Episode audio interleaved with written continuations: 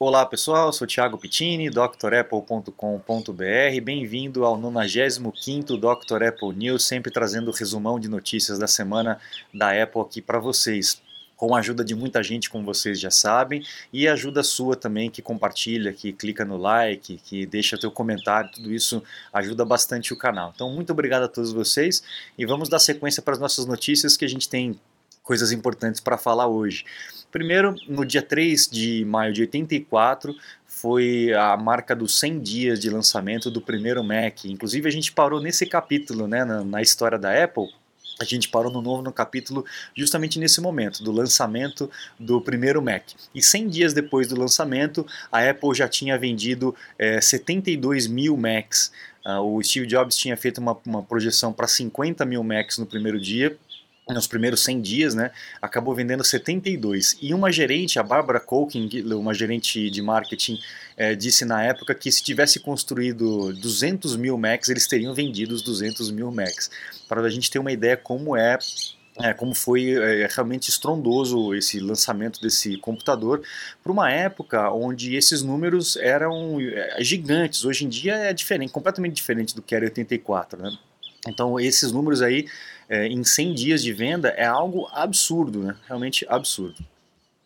E a gente tem também lá em dia 2 de maio de 95, quem comprasse, quem atualizasse o sistema operacional para o Mac System 7.5 ganhava o Apple Watch, né? Na verdade não é um Apple Watch, né? É um Mac OS Watch. É um relógio, um brinde, né? Um relógio comemorativo aí do, desse, desse sistema é, que foi lançado pela Apple. Então, o primeiro relógio feito pela Apple não foi o Apple Watch, né? foi esse macOS Watch, olha lá, o Mac System 7.5. Quem comprasse, antigamente era pago né, o sistema operacional, quem comprasse o sistema recebia aí o, um reloginho aí pelo correio. Né? Legal, bacana, achei bonito o relógio. Bom, em 6 de maio também, só que de 98, é, alguns aninhos depois, marca o nascimento do novo iMac, né? o iMac coloridinho, translúcido. Todo mundo ficou chocado, como ficaram chocados com o lançamento desse iMac desse ano, né?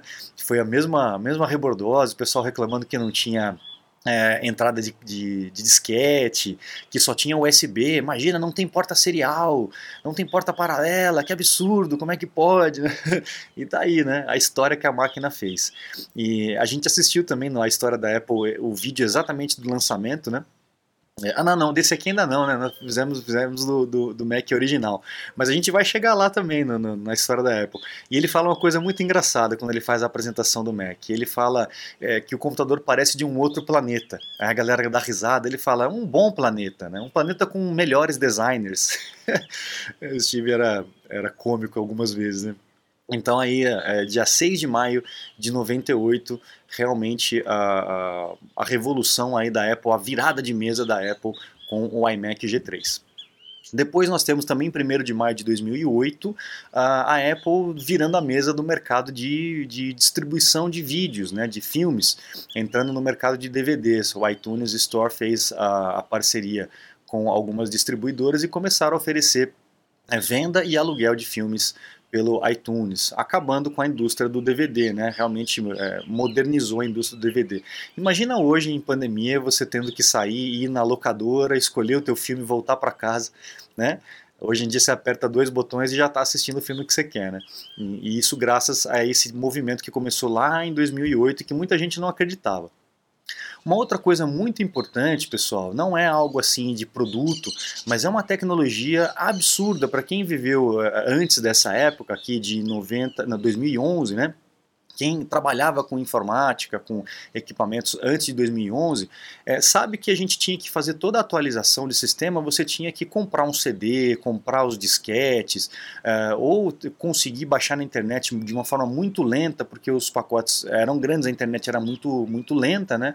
mas a Apple conseguiu desenvolver uma maneira de fazer as atualizações OTA, como eles chamam, né, OTA, é, over the air, a, através da própria internet. Então, o equipamento, ele mesmo recebe o, o, pacote de instalação e faz a instalação nele próprio. Era algo impensável na época, né? Realmente era algo assim absurdo a gente imaginar que era capaz e o iOS 5.0.1 trouxe essa capacidade que facilita para a gente muito hoje em dia. Né? Antigamente dava muito trabalho a gente fazer isso. Bom, também agora as notícias uh, atuais, né? A gente teve nessa semana atualizações de segurança do Big Sur 11.3.1, do, Watch, do WatchOS 7.4.1 e também do iOS e do iPadOS 14.5.1. A Apple tinha lançado 14.5, 11.3 e tal, e logo na sequência já lançou uma outra atualização para correções de erros de segurança. E no caso do, do iOS, do iPhone, né? Aquela, o reparo da questão do, do, uh, do app tracking, né, que não estava funcionando em alguns modelos. Então, atualiza e depois verifica. Obviamente, se você tiver com as permissões de propaganda, ele deve ficar habilitado para você de novo. Mas é bom que você atualize, tá? Faça backup e atualiza. Para quem está como Catalina ou com Mojave, também tem atualização aí do Safari 14.1 importante também você atualizar o Safari, até para poder o Safari na navegar pelas páginas mais modernas, carregar as imagens. Se você está navegando pelo Safari, o Safari não está carregando as, algumas imagens de alguns sites e tal, ele pode estar tá desatualizado. Então atualize o seu Safari e, e navegue com mais segurança e com mais tranquilidade, tá? A gente também teve essa semana é, uma queda de serviços do iCloud, é, o Find My, por causa do AirTag, provavelmente, né? Ah, a parte do iCloud, contatos, e-mails, e algumas pessoas, algumas pessoas tiveram problema com relação a essa sincronia é, na Apple, só que em três horas já foi corrigido. Então, é, se você tiver com problema ainda, dá uma checada, porque o problema que estava correndo lá nos servidores já foi corrigido, tá bom?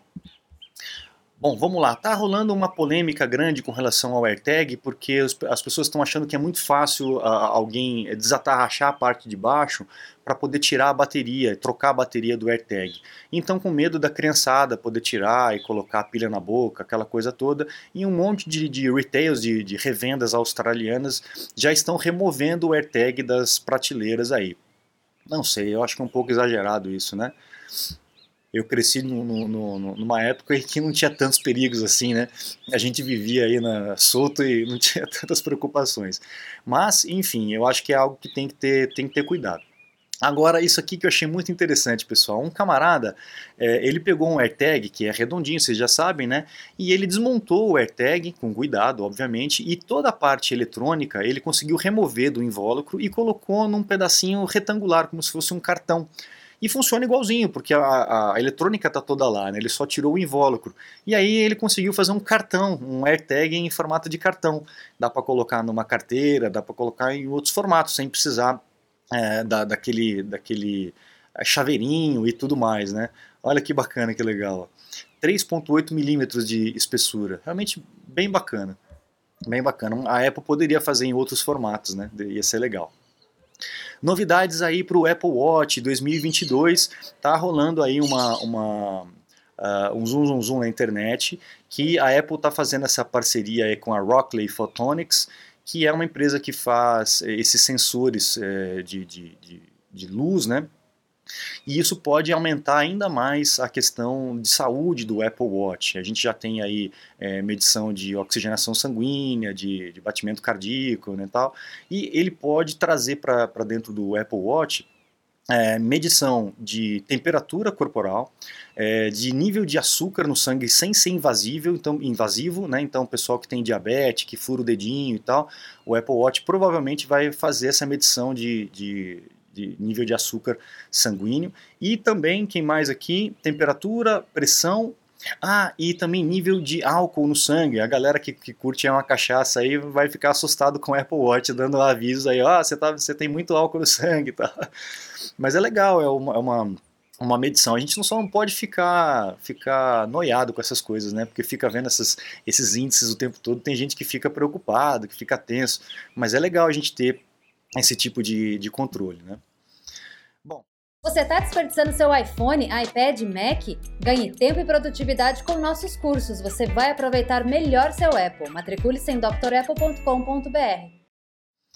Bom, aquela briga toda, toda entre a Apple e a Epic, né? Aquela coisa da App Store, a Apple está enfrentando eh, ações judiciais em vários países por conta disso e tal. E aí, no meio dessa nessa discussão toda dessas uh, audições dos, dos é, é, gerentes da Apple e tal, o gerente, quem foi que falou isso? Eu não me lembro quem foi que falou isso. Uh, bom, não, enfim, enfim, não precisa saber exatamente quem foi que falou. Aqui é o Tristan Kosminka, é, nome difícil mesmo. Ele falou que é, mais de um terço dos aplicativos que são enviados para a App Store são rejeitados. Muita gente tentando fazer programa malicioso, tentando fazer programa que não é legal, que viola as regras da App Store e tal. Então é necessário ter essa curadoria, senão as coisas não funcionam. Tinha uma outra, uma reportagem que eu acabei tirando da pauta aqui, que é justamente a Epic Games falando, dando uma solução para a Apple. Fala, ó, oh, Apple, tudo bem, então a gente envia o programa para você, você faz análise, libera.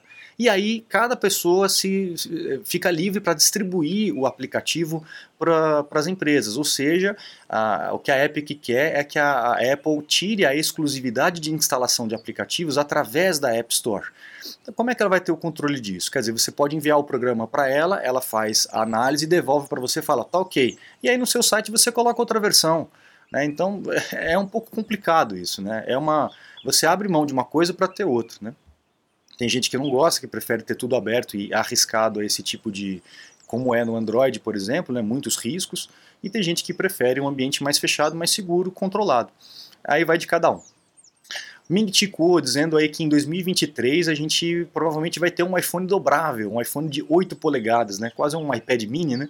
De 8 polegadas. Será que vai, vai rolar mesmo? Vamos ver. Quem tem aí uh, algum produto dobrável, acho que a Samsung tem o Fold, né, alguma coisa assim, é, coloca nos comentários aqui para ver como é que tá, se no dia a dia a tela realmente aguenta, como que é essa mecânica, porque a gente sabe que toda, todo ponto de pressão ali, uma hora ele não aguenta, né? Então vamos ver. Outro rumor aqui que a, é, a, Apple estaria preparando um sistema de streaming de música de alta qualidade, altíssima qualidade. Aí é voltado para aquele público que é fissurado em música mesmo, para quem trabalha com música, tá com aquele fone espetacular da Apple ou outros fones que tem uma qualidade, uma uh, qualidade de música além do, do, do padrão, né? Uma notícia muito legal, então, para quem gosta de música com uma alta fidelidade, com uma qualidade realmente diferenciada. Né? Vamos ver se vai sair mesmo esse serviço. E para poder encerrar essa notícia também falando a respeito do QR Code. É, a gente tem visto aí por conta dessa situação muitas lojas, muitas empresas utilizando o QR Code é, como forma de, de, link. Como é que funciona o QR Code? O QR Code é um link. Então você aponta a câmera do telefone e ele lê esses, esses quadradinhos todos aqui e isso direciona para um site, para um link. Tá? Qual que é o risco disso? Você não sabe qual que é o link, você aponta para a câmera e já acessa. Né? Então pode acontecer é, de ter algum desvio, pode acontecer do site ser um site malicioso para coletar suas informações. Né? Inclusive a gente fala, é, falei no, no, no, Safari, nos vídeos do tutorial dessa semana, falei como coloca a barra de estado para você ver o link antes de clicar. Né? Então isso tudo é muito, é, é muito é, importante a gente ter esses níveis de segurança. E o QR Code facilita, mas abre brechas. Né? Por exemplo, a gente vê muita lojinha hoje aqui com o QR Code na, na, na frente, né, na, no vidro da frente, para fazer o link direto com o WhatsApp da pessoa, tá? Vamos ver se, um, vamos supor que um, um, cara malicioso, ele durante a madrugada ele imprime outro QR Code e cola na frente desse é, que está lá na loja. Então o QR Code vai direcionar para um site que o cara fez, que o hacker fez. E ele pode fazer o site igualzinho o da empresa, onde você vai colocar o teu login e senha, por exemplo. Então você vai lá, mostra lá o telefone bonitão, já vai para o site que é um site falso e pronto, ele coletou suas informações. Então tem que tomar cuidado com relação a isso, facilita, mas a gente tem que estar sempre com o olho aberto. Certo, pessoal? Eu agradeço então a todos vocês a companhia de sempre nessa sexta-feira. Não se esqueça do site drapple.com.br. Aproveite os cursos completos que nós temos lá para vocês se matricularem e também os meus contatos para um suporte técnico, uma consulta técnica online. Eu fico à disposição. Muito obrigado, um grande abraço e até a próxima. Tchau, tchau.